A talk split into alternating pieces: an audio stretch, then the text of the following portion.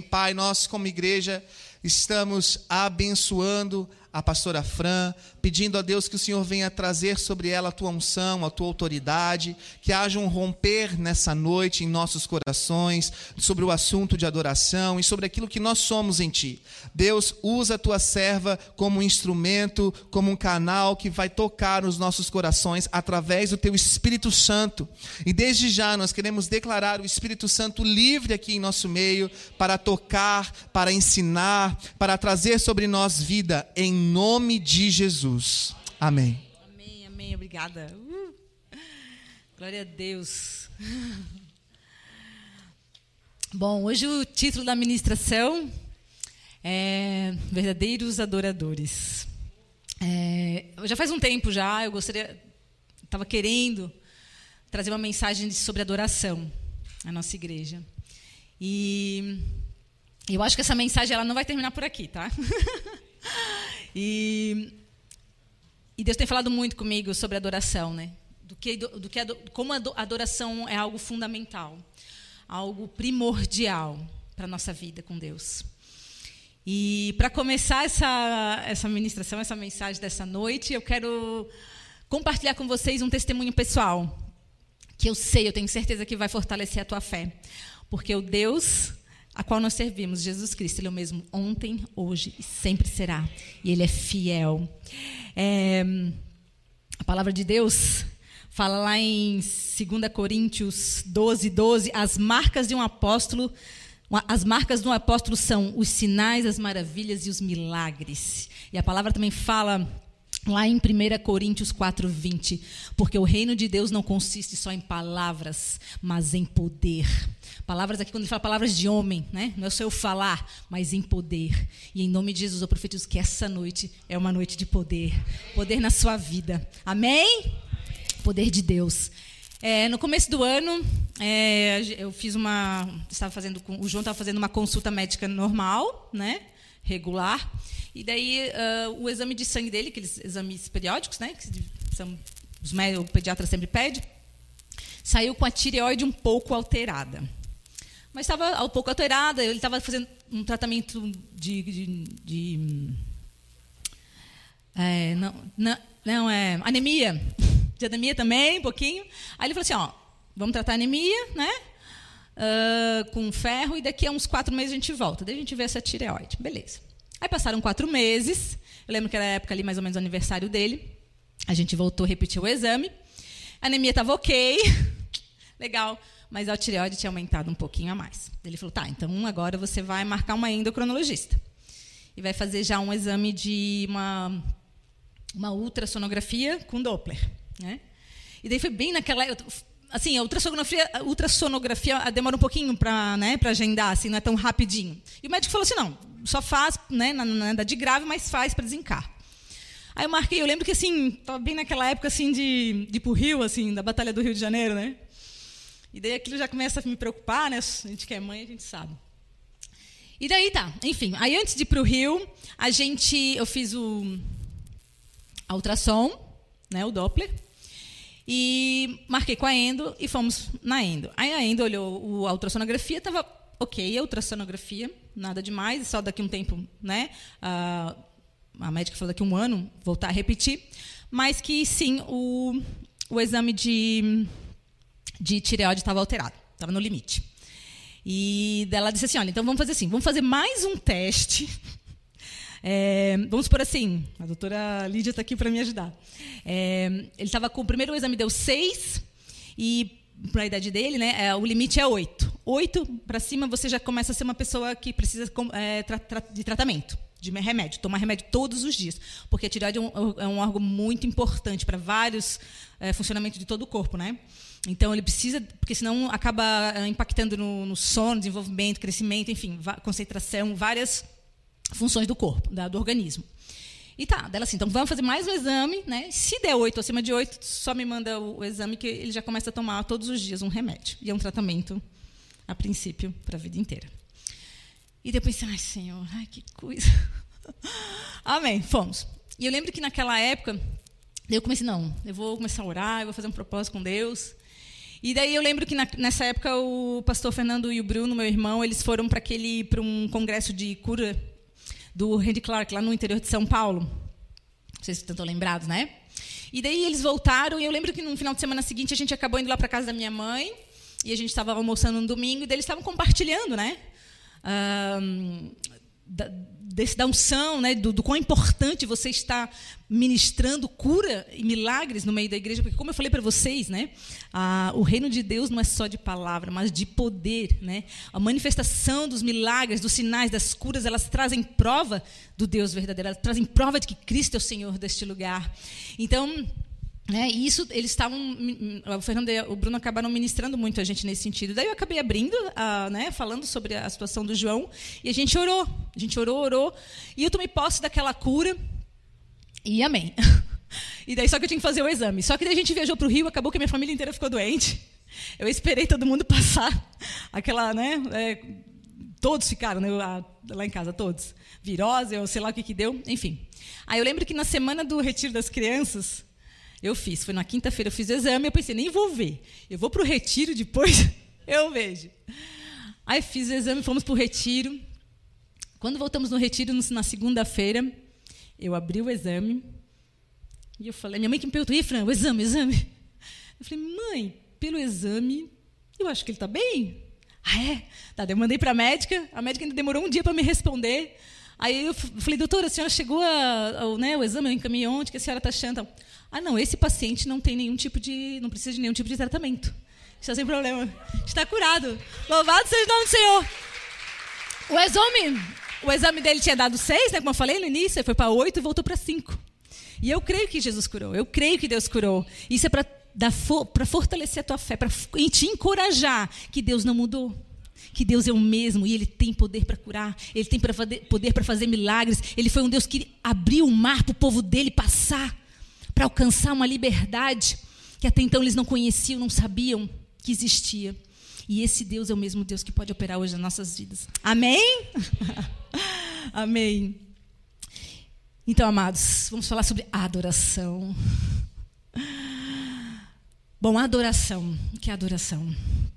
É, a palavra adoração, né, o latim que é o grego, né? A, nossa tradução é feita do grego, então a origem é latina. Ela tem a ver com oral, né? Orar, orar, boca, né? A parte da boca. e então, né? Algumas algumas traduções falam de, né? A, a, colocar a mão à boca, né? Ou beijar com a boca, adorar com a boca, amar com a boca, contemplar com a boca, né? E tem também outra, outra palavra que traduz a, a palavra adoração, que é proscuneu, que é prostrado, né, rendido, que tem a ver também com outra palavra que fala de joelhos. Né. Mas, em síntese, né, que nós podemos mais talvez trazer para a nossa realidade hoje do que adorar a Deus, é amá-lo. Amá-lo talvez de uma maneira que a gente nem mesmo saiba como. Amar a Deus, porque a palavra de Deus fala que o nosso primeiro mandamento é: ouve Israel, o Senhor, o teu Deus, é o único Deus. Amarás, pois, de todo o teu coração, de toda a tua alma, de todo o teu entendimento e de toda a tua força. Nós amamos aquilo que adoramos. Nós adoramos aquilo que amamos. Para você adorar a Deus, você precisa amá-lo. Você ama a Deus? Você ama a Deus? Sim, eu amo.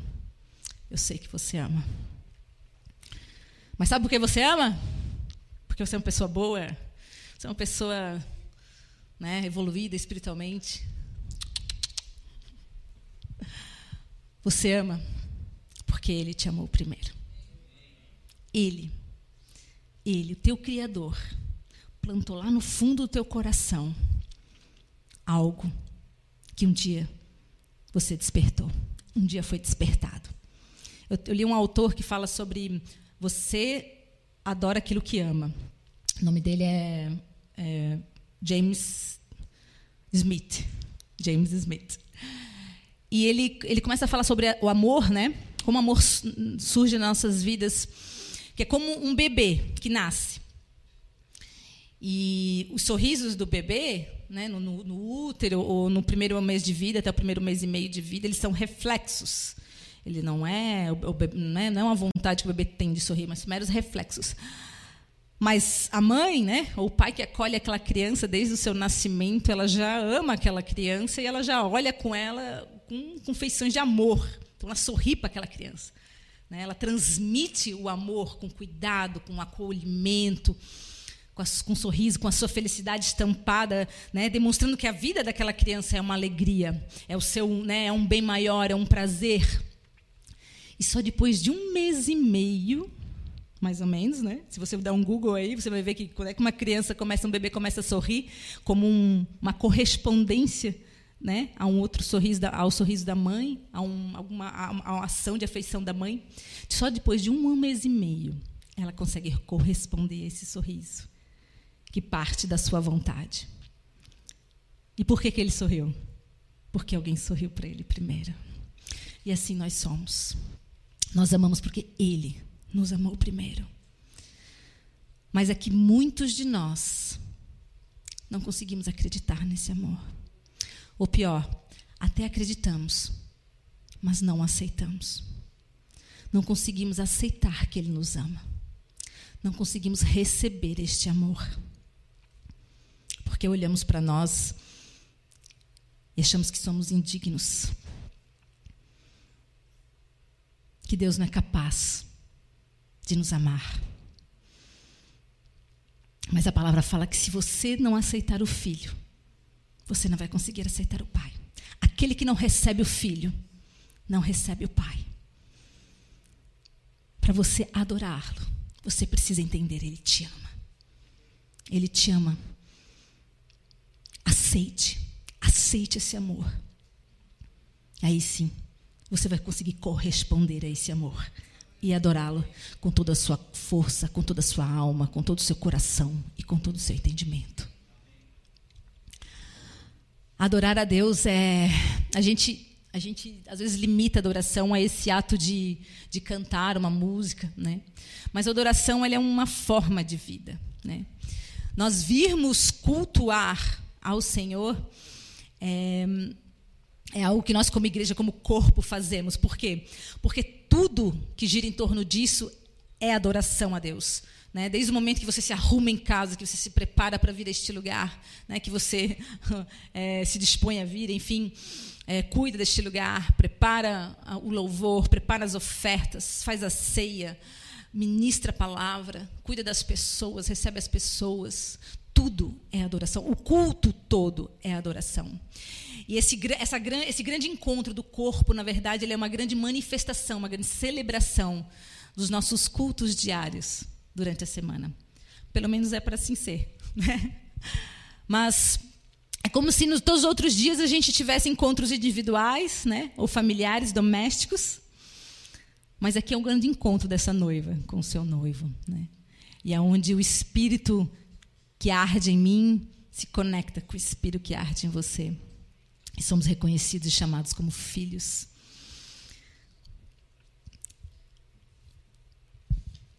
A adoração, ela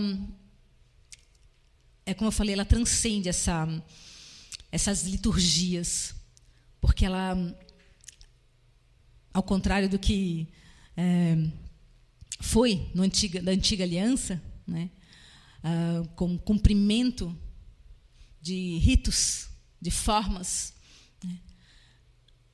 Hoje ela, Cristo, ele conquistou uma adoração que ela parte do teu coração. Você não precisa mais é, sacrificar nenhum tipo de animal. Você não precisa hum, depender de um sacerdote. Isso é algo que depende só do teu coração.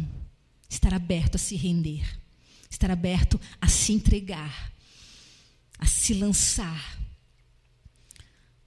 a se abrir para aceitar este amor e poder correspondê-lo.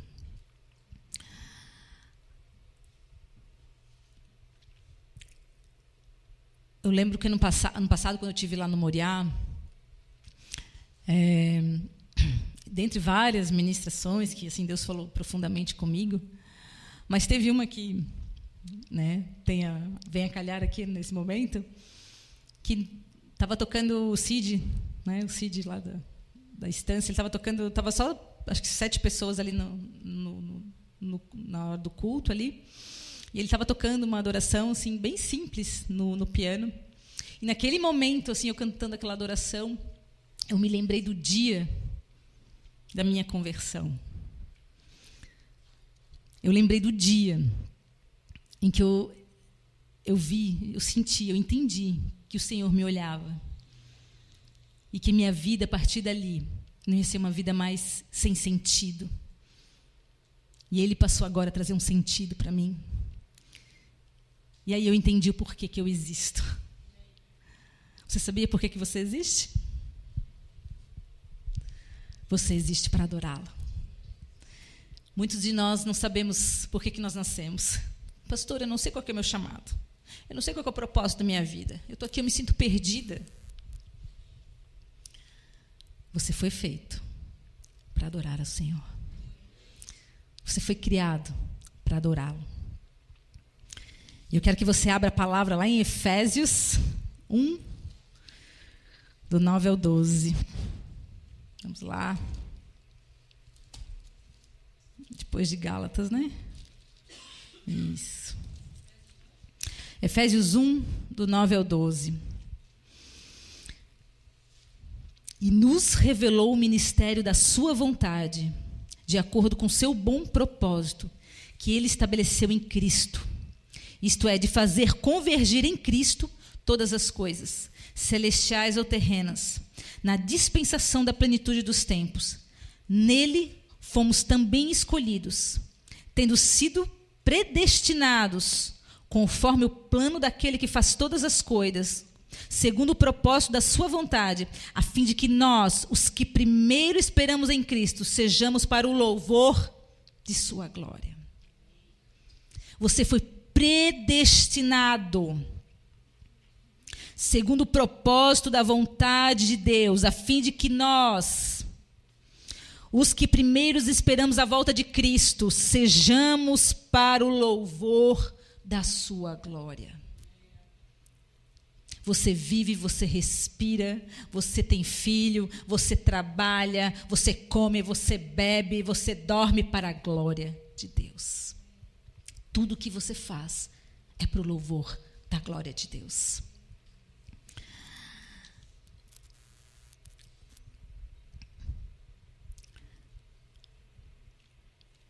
na antiga aliança, como eu falei com vocês, para vocês, é, desde né, a, primeira, a primeira oferta, o primeiro sacrifício que a Bíblia relata, se não me engano, é a de Caim e Abel. Né? E é justamente um ato de adoração que traz é, um olhar né, para um coração desalinhado ao, ao, ao coração de Deus. E porque Caim se enciumou de Abel, porque a adoração dele foi melhor, priorizava, né? enxergava Cristo, Deus, uh, enxergava Deus como prioridade. Caim se enciumou, teve inveja, teve ciúme. E aí assassinou o próprio irmão. No ato de adoração, o primeiro assassinato aconteceu. Mas aí, enfim, né, o povo chegou até até o Egito. E quando o Senhor Deus chamou Moisés para libertar o seu povo, o plano, o propósito da sua libertação era: levem o meu povo para o deserto para me prestar culto. Levem o meu povo para o deserto para me adorar. Por isso que eles não podiam só. Eh, tanto é que demorou as dez pragas, né? Porque foi, houve uma negociação, né? Primeiro o faraó, não, vai só você, só os homens. As mulheres e as crianças, não. Os seus gados, não. Os seus bens, não. E foram, né? Decorreram as dez pragas até que faraó disse, não. Leva tudo. Os egípcios, eles, eles chegaram a dar a seus próprios, seus próprios bens, ouro e prata. Não, vão, vão. Porque tudo, tudo tudo que pertencia ao povo deles, não só as suas mulheres e crianças, os bois, tudo, tudo, tudo serviria para adorar o Senhor. E aí, quando Moisés subiu ao Sinai e recebeu a lei, veio o mandamento. A construção de um altar, a construção de um lugar. Né? Então, na antiga aliança, havia uma forma é, onde a presença do Senhor poderia ser adorada. E se você quiser abrir lá em Êxodo 4.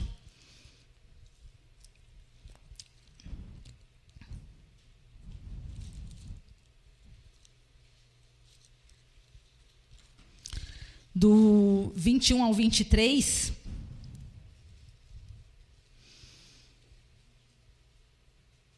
Minto. Êxodo 4 não.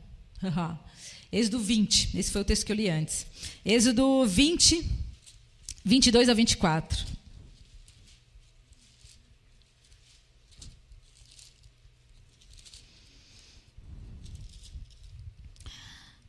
Vinte e dois ao vinte e quatro.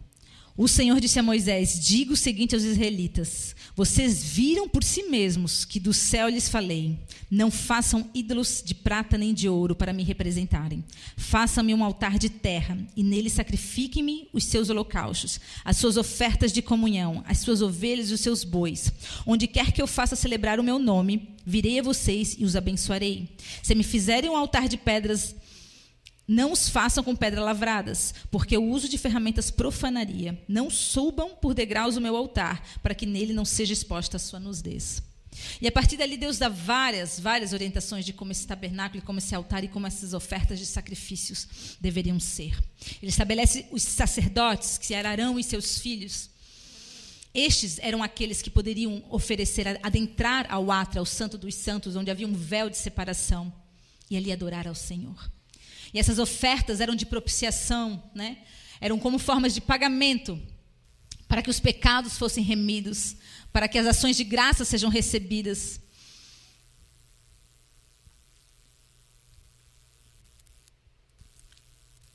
E vários utensílios, Deus diz especificamente, com muito detalhe, como este tabernáculo deve ser construído, como essa tenda do encontro devia ser feita. Mas hoje eu digo a vocês que Cristo perguntaram para Cristo, mas você veio, você veio revogar a lei? Não, eu vim para cumpri-la. Eu vim para cumpri-la. E hoje você não precisa mais de um animal, você não precisa mais estar necessariamente num local adequado, num lugar preparado. Lá em Atos 7,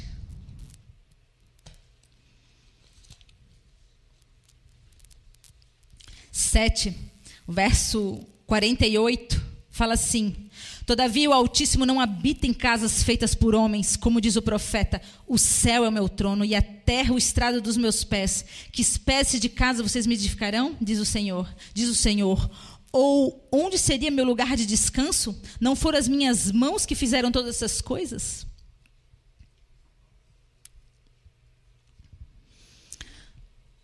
Hoje o Senhor habita no teu coração. Ele decidiu não habitar mais em casas feitas por homens, mas no próprio homem. E a adoração, ela faz isso. Ela calibra o teu coração. O que é calibrar? É ajustar. Quem calibra o pneu do carro aqui? né? Ela deixa para rodar mais. Ela corrige o teu coração. Ela transforma o teu coração. Porque de tudo que tu deves cuidar, cuide do teu coração, porque é dele que procede a fonte da tua vida.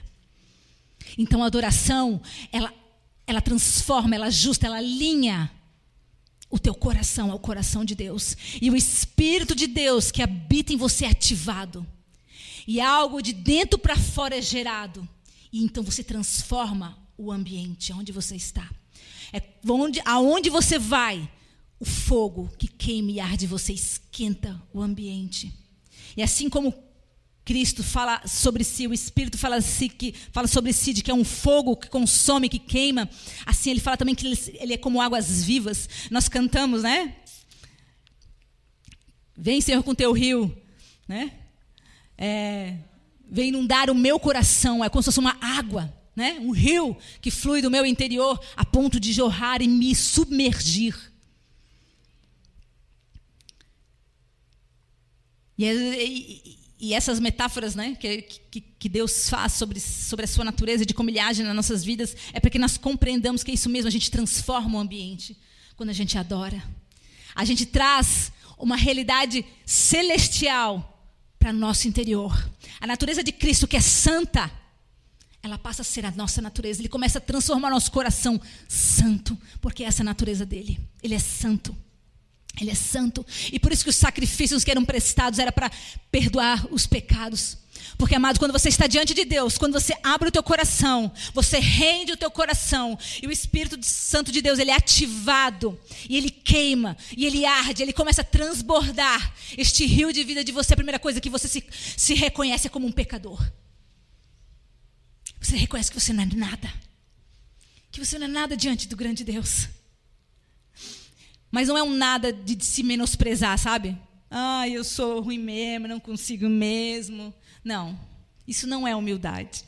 Isso é se desvalorizar, é se menosprezar, é depreciar.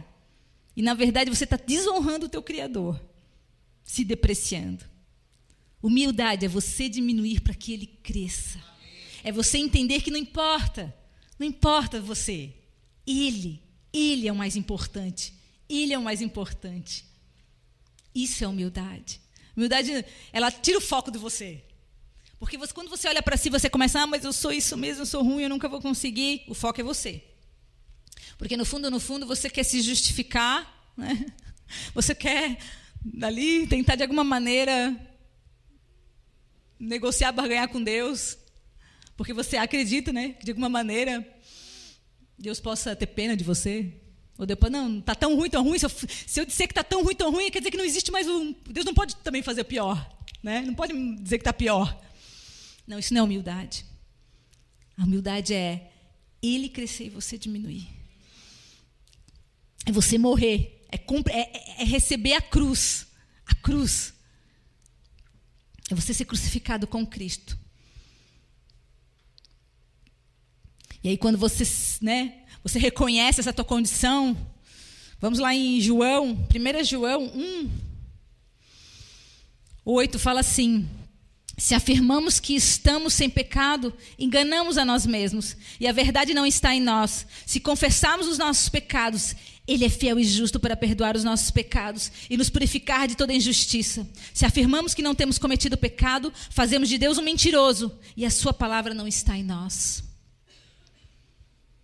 Por isso que a primeira coisa que acontece no nosso coração é se constranger quando nós estamos adorando verdadeiramente a Deus. Porque a santidade dele nos revela aquilo que está em nós, que, que nos afasta dele, que é o pecado, a nossa carnalidade. E aí, amados, não tem o que fazer. Nós temos nos arrepender, nós nos arrependemos, nos rendemos e reconhecemos o nosso pecado diante de Deus, mas a palavra fala que Ele é fiel e justo para nos perdoar. Então, troca a culpa pela misericórdia. Troca a culpa pela misericórdia, porque volta a dizer a culpa, ela, o fundo dela tem, volta para o ego, volta para você. Você se sente culpado porque você não reconhece a misericórdia, você não conhece a graça, você acha que você poderia ter feito alguma coisa. Não. Recebe a graça, recebe a misericórdia.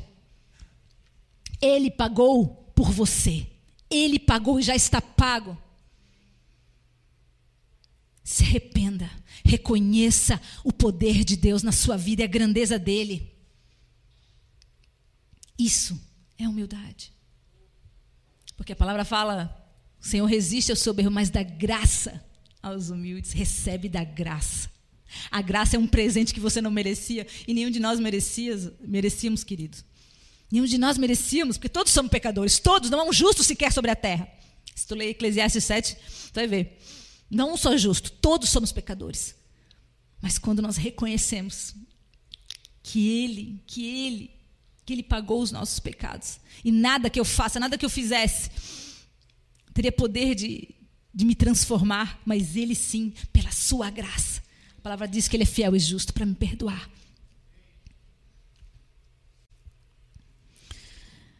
E amados, quando a gente, né, quando a gente muda esse ambiente, quando nosso coração se alinha, se ajusta ao coração de Deus, ele se volta totalmente de Deus, ele coloca Deus no centro de todas as coisas, e ele governa plenamente as nossas vidas.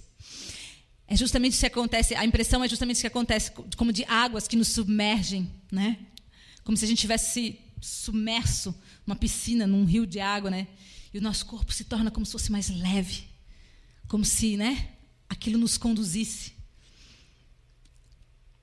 E aí ele pode nos conduzir, ele pode nos mover, ele pode nos transformar. Eu queria que você abrisse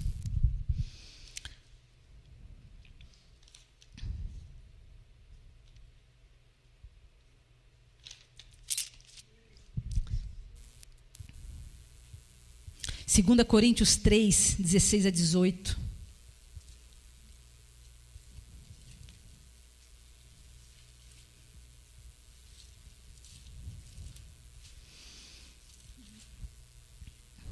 Eu vou ler aqui.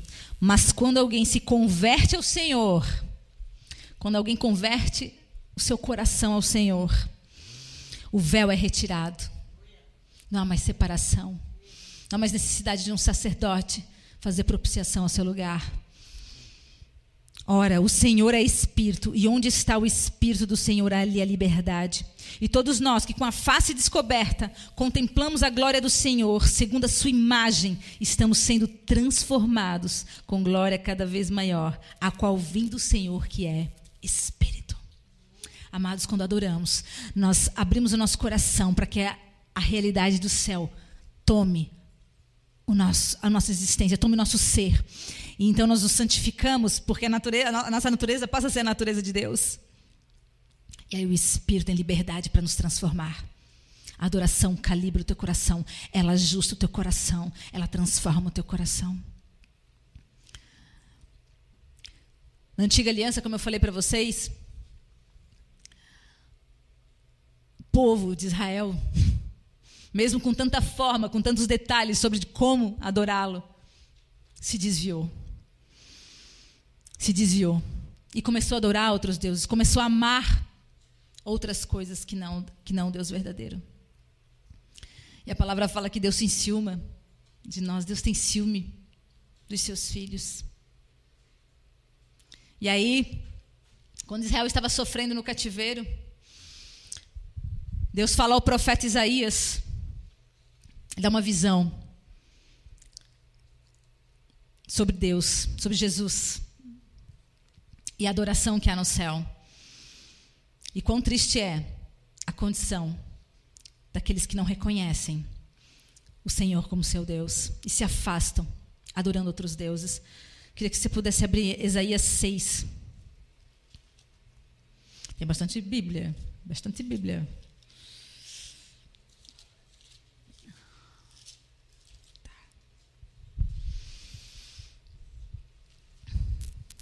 Vou ler, tá?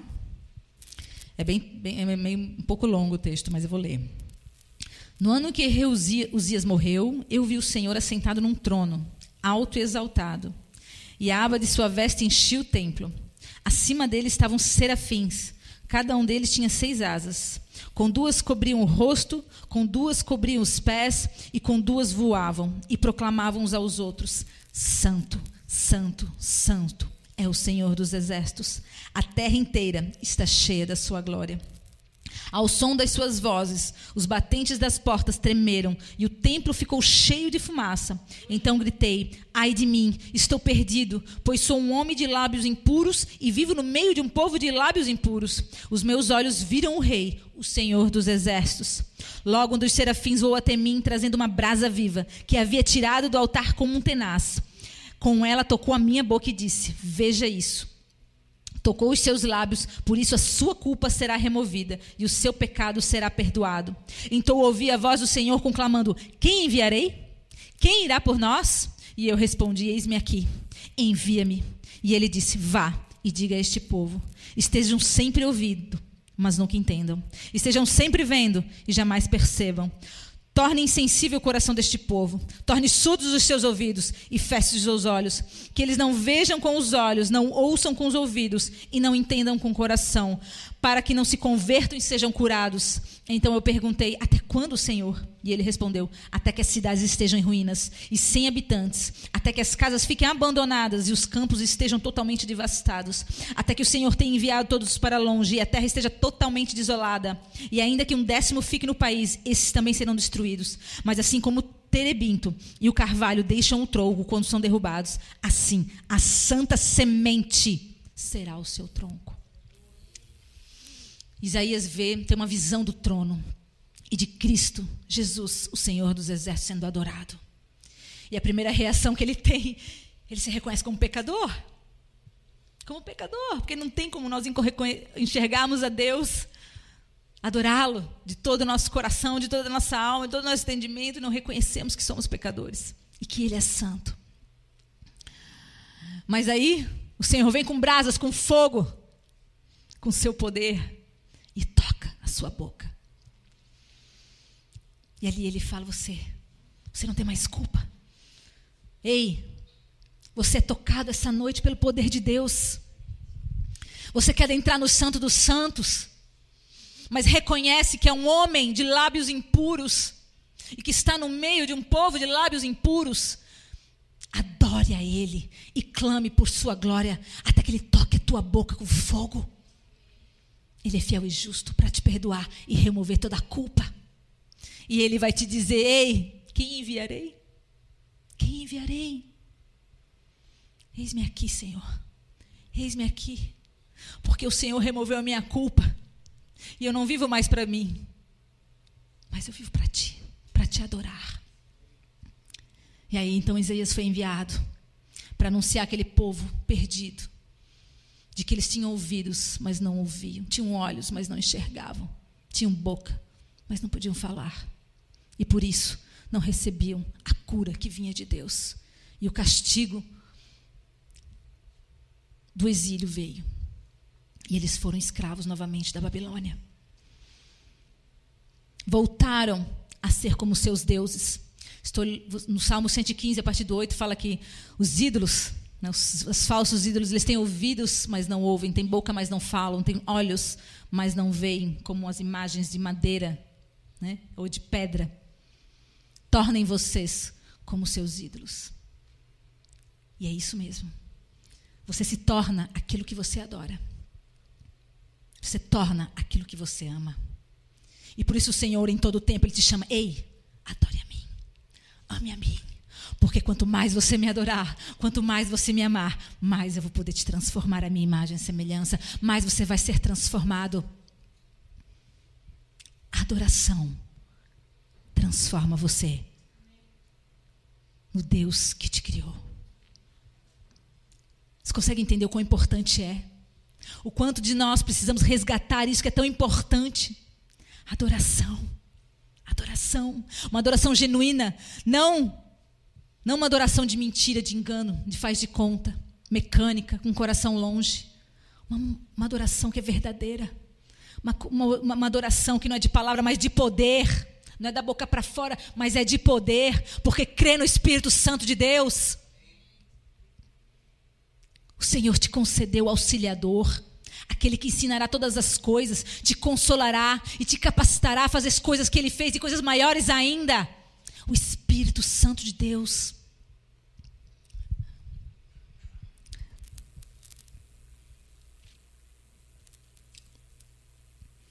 No final ele fala da semente. Ainda santa semente será o seu tronco.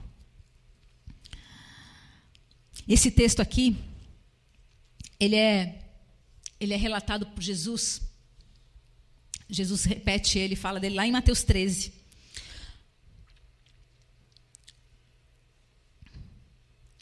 Partir do 13. Jesus, ele repete esse texto. Ele fala, ele, ele cita o profeta Isaías. Ele está trazendo uma parábola. E é justamente a parábola da semeadura.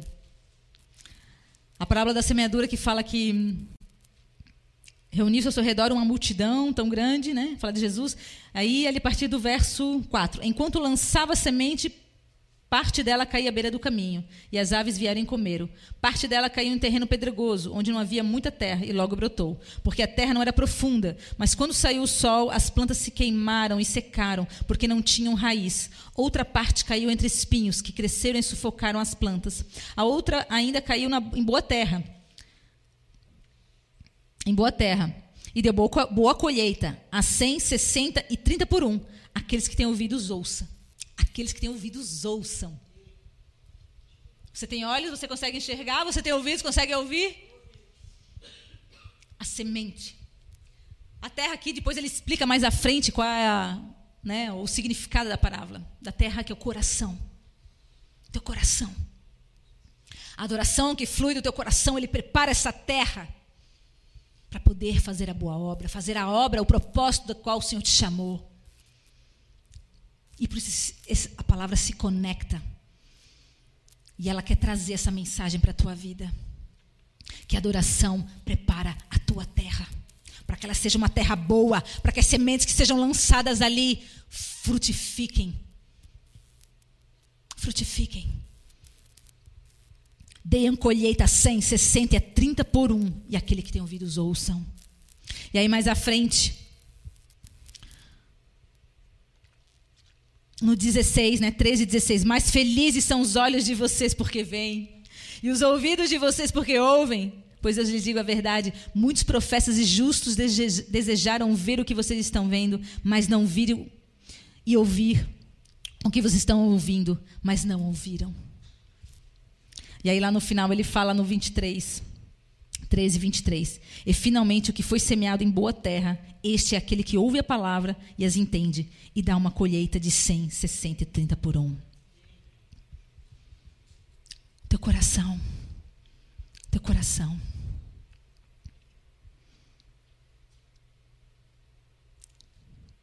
De tudo que tu deves cuidar, cuida do teu coração. Como é que está o teu coração? Como é que está o teu coração? Está machucado, está ferido, está com espinhos.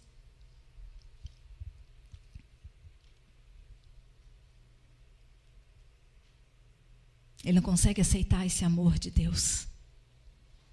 Porque teve uma história difícil. Porque não consegue acreditar que esse amor é real. Que ele tem poder para te alcançar. Ei, eu profetizo em nome de Jesus, essa noite é uma noite de poder. E o maior poder que pode existir é o poder de uma pessoa ser transformada. Uma pessoa ser nascida da água e do espírito.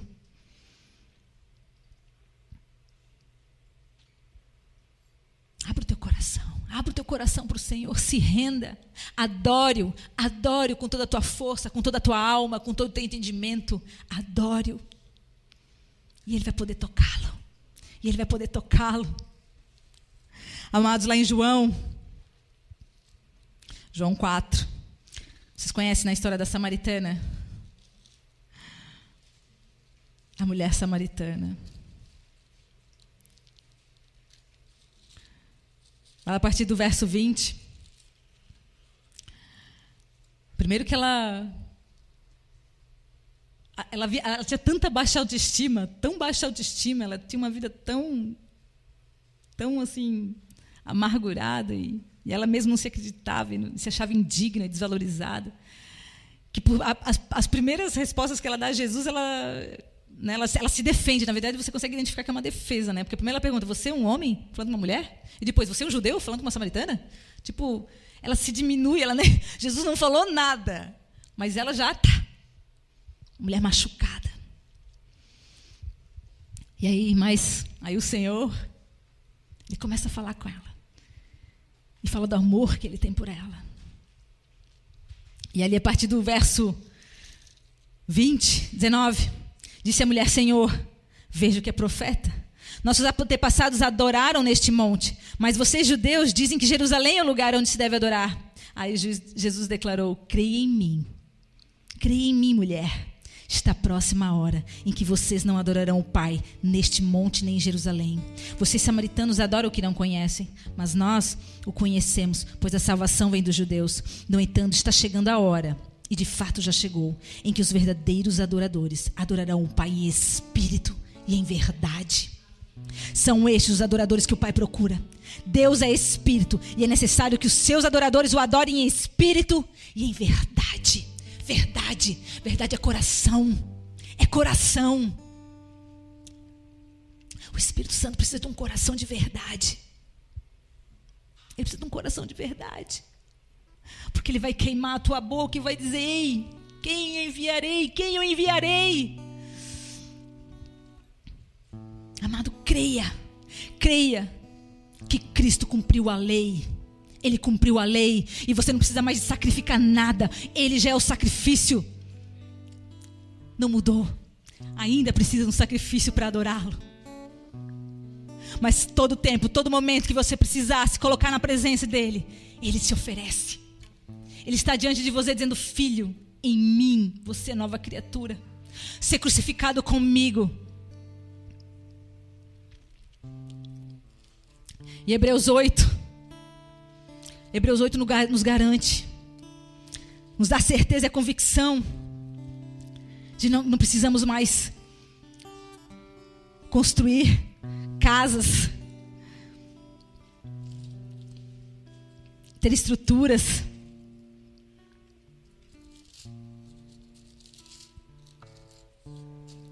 Fala do sumo sacerdote de uma nova aliança.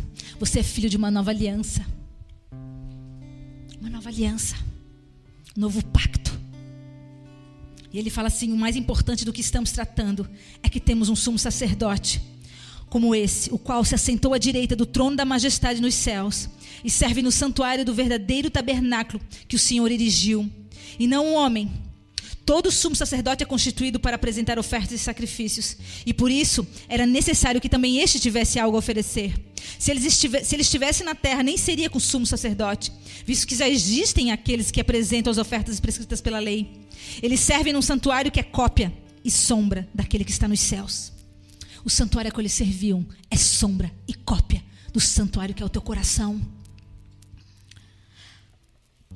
já que Moisés foi avisado quando estava para construir o tabernáculo, tenha cuidado de fazer tudo segundo o modelo que lhe foi mostrado no monte. Agora, porém, o ministério que Jesus recebeu é superior ao deles, assim como também a aliança da qual ele é mediador, e superior à antiga, sendo baseada em promessas superiores, pois se aquela primeira aliança fosse perfeita, não seria necessário procurar lugar para outra.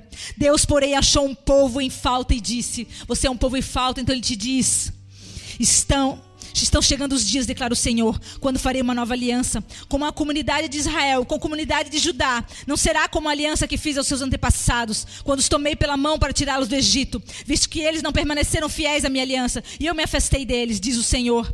Esta aliança que farei com a comunidade de Israel, depois daqueles dias, declara o Senhor, porei minhas leis em sua mente e as escreverei no seu coração. Serei o seu Deus e eles serão o meu povo. Ninguém mais ensinará o seu próximo nem o seu irmão, dizendo: Conheça o Senhor, porque todos eles me conhecerão, desde o menor até o maior, porque eles lhes perdoarei a maldade. Não me lembrarei mais dos seus pecados.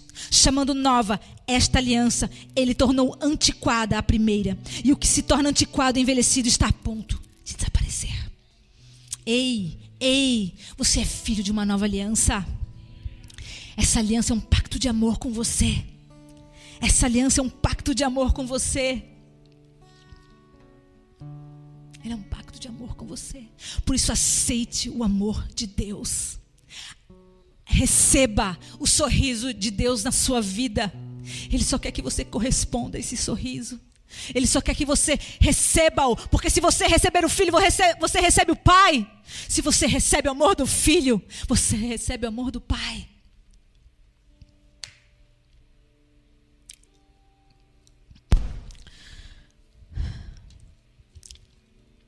Em 1 João 4, 16 a 21. Assim conhecemos o amor que Deus tem por nós e confiamos nesse amor. Deus é amor. Todo aquele que permanecer no amor, permanece em Deus e Deus nele. Dessa forma, o amor está aperfeiçoado entre nós, para que no dia do juízo tenhamos confiança, porque neste mundo somos como Ele no amor, não há medo, ao contrário. O perfeito amor expulsa o medo. Porque o medo supõe castigo. Aquele que tem medo não está aperfeiçoado no amor. Nós amamos porque ele nos amou primeiro. Se alguém afirmar eu amo a Deus, mas odiar o seu irmão, é mentiroso. Pois quem não ama o seu irmão, a quem vê, não pode amar a Deus, a quem não vê. Ele nos deu este mandamento: quem ama a Deus, ame também o seu irmão. Amados, receba o amor de Deus, viva o amor de Deus, amando a Deus acima de todas as coisas e o próximo como a ti mesmo. Esse é o cumprimento da lei. Seja uma semente, seja uma terra onde a semente do amor de Deus brote. Brote. Lá em João 4, né, quando termina, quando a mulher, quando ele termina de falhar, que para ela, né, que amada, não se preocupe mais onde você vai precisar adorar. Não se preocupe, o jeito certo que você, o templo, porque os verdadeiros adoradores adorarão em espírito e em verdade. O amor transcende lugares, o amor transcende espaço, o amor encobre toda transgressão. Nada, nada pode nos separar do amor de Deus. E aí no final, ele fala para ela, ele se revela: Eu sou o Messias. Para uma mulher, primeira vez que Deus, que Cristo, se revela como Messias, como Salvador, como Deus. Porque ela teve ouvidos e ouviu. Porque ela teve olhos e enxergou. Porque ela teve boca e proclamou a verdade. E se você continuar ali na história, os discípulos chegam para ele e perguntam: Mestre, você não comeu nada? Ele fala: a minha, consiste, a minha comida consiste em fazer a vontade daquele que me enviou. E aí depois ele fala do quê? De semeadura e de colheita. Ele fala de semeadura, ele fala de colheita, e ele fala de você, amados.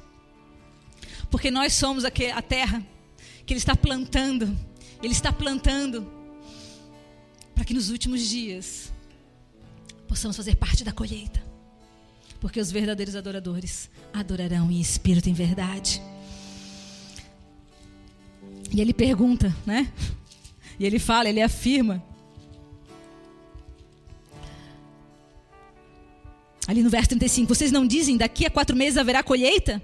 E eu lhes digo: abram os olhos e vejam os campos, eles estão maduros para a colheita. Aquele que colhe já recebe o seu salário e colhe fruto para a vida eterna, de forma que se alegram juntos. O que semeia, o que colhe. Assim é verdadeiro ditado: um semeia e outro colhe. Eu os enviarei para colherem o que vocês não cultivaram, outros realizarão o trabalho árduo, e vocês vieram a usufruir o trabalho deles. Amados, o solo já está maduro. O solo do teu coração já está maduro. Abra o teu coração, aceite o amor do Pai, aceite o amor do Pai, aceite ser perdoado, ser lavado, ser purificado com fogo, porque ele pergunta: quem enviarei? Como ele fez ao profeta Isaías: quem enviarei? Eis-me aqui, eis-me aqui, porque meu solo, sim, meu solo está preparado a receber sementes. Mesmo que um, alguns semeiem, outros reguem, outros colham, não importa. Não importa. Importante que quem é o, o dono da. É o nosso Deus. Venha para frente adorar o Senhor. Vamos ver na prática aquilo que eu estou falando. Que a mensagem possa ser vivida de verdade, pelo Espírito de Deus. Que você aceite o amor de Deus no seu coração e Ele te constranja através do Espírito Santo de Deus. Que Ele te faça reconhecer que você é um filho amado. E assim como uma mãe que sorri por várias vezes para o seu filho, com amor, você possa corresponder a esse amor. Você possa responder a esse amor e adorá-lo de todo o seu coração, de toda a sua verdade, de tudo aquilo que você é.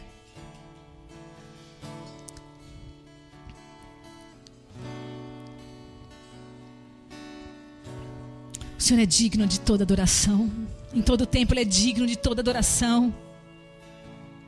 No dia mau Ele é digno de adoração. No dia bom Ele é digno de adoração. No dia da morte Ele é digno de adoração. No dia da queda, Ele é digno de adoração. No dia da graça, Ele é digno de adoração. Ele é digno em todo tempo. Ele é digno. Ele é digno. Ele é digno. Adore o Senhor. Adore o Senhor. Abra o teu coração. Eu quero profetizar, Espírito Santo de Deus. Tens liberdade, Senhor. Tens liberdade, Senhor, para nos tocar essa noite. Tu tens liberdade para tocar os nossos lábios com brasas vivas, Senhor. Purificar-nos, Deus, de todo o nosso pecado. Nos achegarmos ao teu trono, Jesus. Porque tu foste o sacrifício, Deus. E não há mais necessidade de nenhum outro. Porque tu és suficiente, Pai. Tu levaste sobre ti todas as nossas pisaduras, todas as nossas dores, todos os nossos sofrimentos. Todo aquilo que nos separava foi levado na cruz do Calvário. E hoje o que nós precisamos é do teu amor nos envolvendo, o teu amor nos convertendo a ti.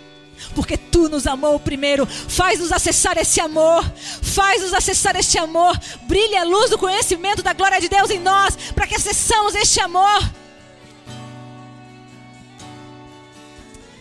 Oh Senhor Jesus, eis-nos aqui, Pai. Eis-nos aqui rendidos, Senhor. Reconhecendo, Pai.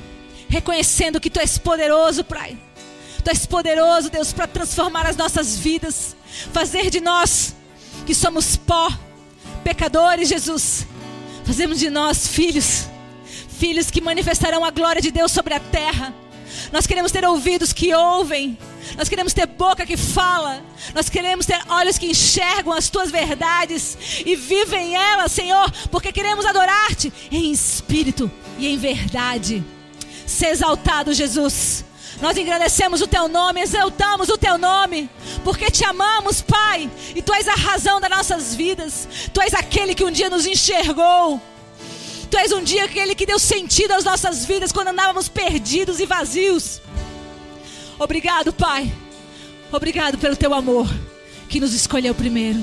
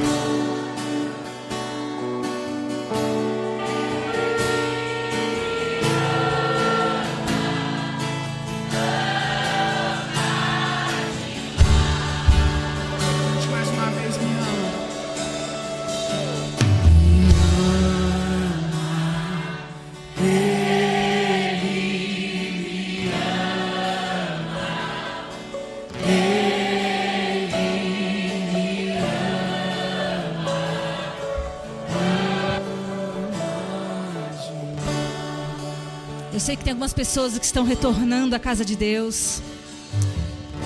Vem aqui na frente. Pessoas que querem sentir esse amor. Pessoas que não conseguem sentir esse amor.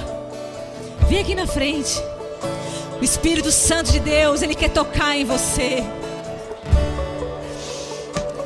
A palavra fala que aqueles que recebem o Espírito de Deus, o Espírito de adoção, que clama Abba, Pai, Pai, e Ele te toca. Vem aqui na frente. O Espírito Santo quer tocar no teu coração.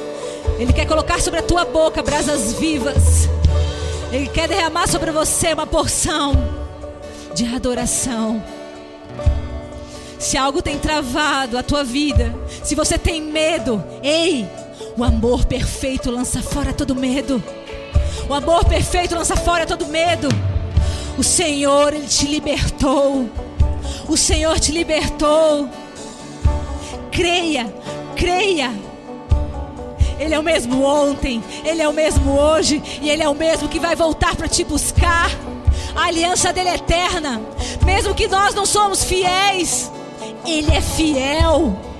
Ele é fiel. Ele é justo e verdadeiro. Esse é o nosso Deus. Vem aqui à frente. Receba dessa porção de amor do Pai. Receba essa porção de amor do Pai. Eu quero profetizar o toque do Espírito Santo. Oh, uma porção de amor que constrange, que transforma. Corações sendo alinhados agora. Corações, Deus, sendo tocados, Pai. Convertidos genuinamente, Deus solos, campos, um campo sendo preparado agora, recebendo sementes, Deus. Oh Espírito Santo de Deus, recebendo sementes, Deus. Oh, oh Espírito Santo de Deus, prepara, Senhor, prepara este campo, prepara a colheita deste campo. Espírito Santo de Deus, é chegar as boas novas. O Cordeiro,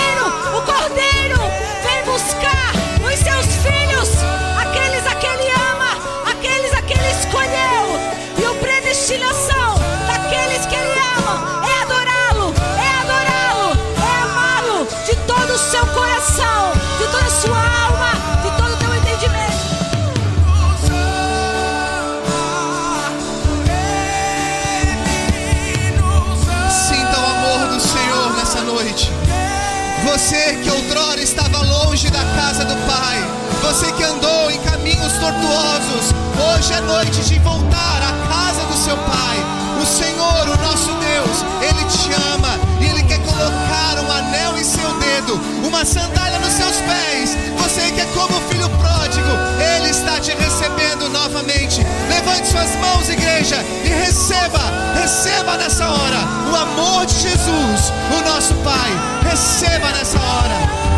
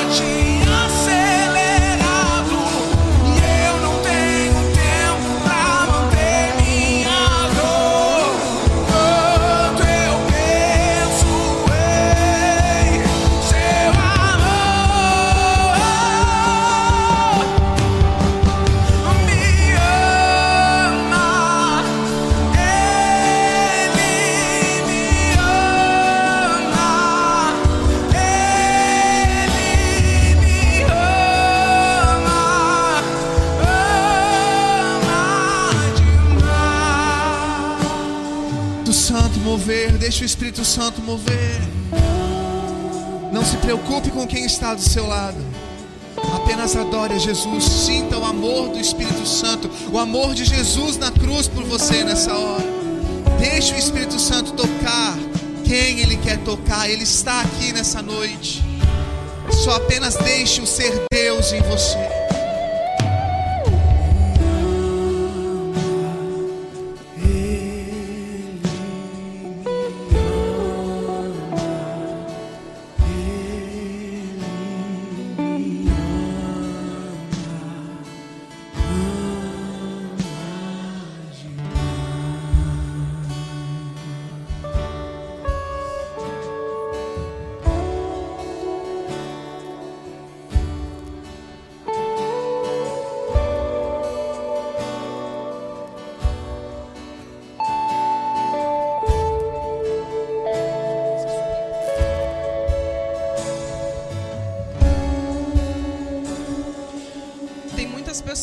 Aqui nessa noite que cresceram com pensamentos, com mentiras na mente de que não merecem ser amadas, que não são dignas de ser amada, porque foram rejeitados por seus pais, porque foram rejeitados pelas suas, pela- pelas suas mães, porque viveram relacionamentos fracassados, porque alguém na família não aceitou. E o Senhor está ministrando nessa noite que Ele te fez digno de amor. Ele, desde o princípio, quando Ele te formou no ventre, Ele já te fez digno do amor dele. Ah, Taira, mas não é suficiente. Mas Ele supre todas as coisas. Mesmo quando você busca a aprovação que você não encontra, Ele está ali te consolando. Ele está derramando do amor dele sobre a sua vida. Então, no momento da dor, lembre-se disso. Eu sou digna de ser amada. Eu sou digno de ser amado. Eu fui feito com o propósito de receber o amor do Pai e de adorá-lo e estar em relacionamento com Ele. Que o amor dele esteja transbordando sobre a sua vida. Lembre-se dessas palavras. Antes que você fosse formada no ventre materno, Ele te, ele te escolheu e Ele te conheceu e Ele te designou profeta às Você é amada, você é digna de receber amor, você é digno de receber cuidado, você é digno de receber colo do Pai. Você não é rejeitado, você não é excluído, você não é um fracassado. Você é filho amado do Pai. Você é filha amada do Pai. Você é desejado pelo Pai. Em nome de Jesus. Glória a Deus, é um abraço na pessoa que está do seu lado. Eu sei que muitos aqui já estão abraçados, mas sinta nesse instante o abraço do amor de Jesus. Durante 21 anos, a nossa igreja tem um lema: Unidos pelo mesmo amor, Jesus. Essa é uma noite de resgate. Essa é uma noite de volta à casa do Pai. Talvez você que esteja nos acompanhando aí ao vivo não esteja vendo aqui o como está a igreja, mas muitas pessoas hoje estão aqui nos visitando e também tem pessoas que já frequentavam a igreja, mas estavam desviadas e hoje estão voltando à casa do Senhor. Hoje foi um dia especial, o Senhor fez esse dia. Aprove ao Senhor este dia e este culto para o retorno ao amor aos braços do Pai. Dê uma salva de palmas aí onde você está. Ele é digno, tudo é por Ele, tudo é para Ele. Ele é o nosso Deus. Aleluia. Aleluia. Glória a Jesus.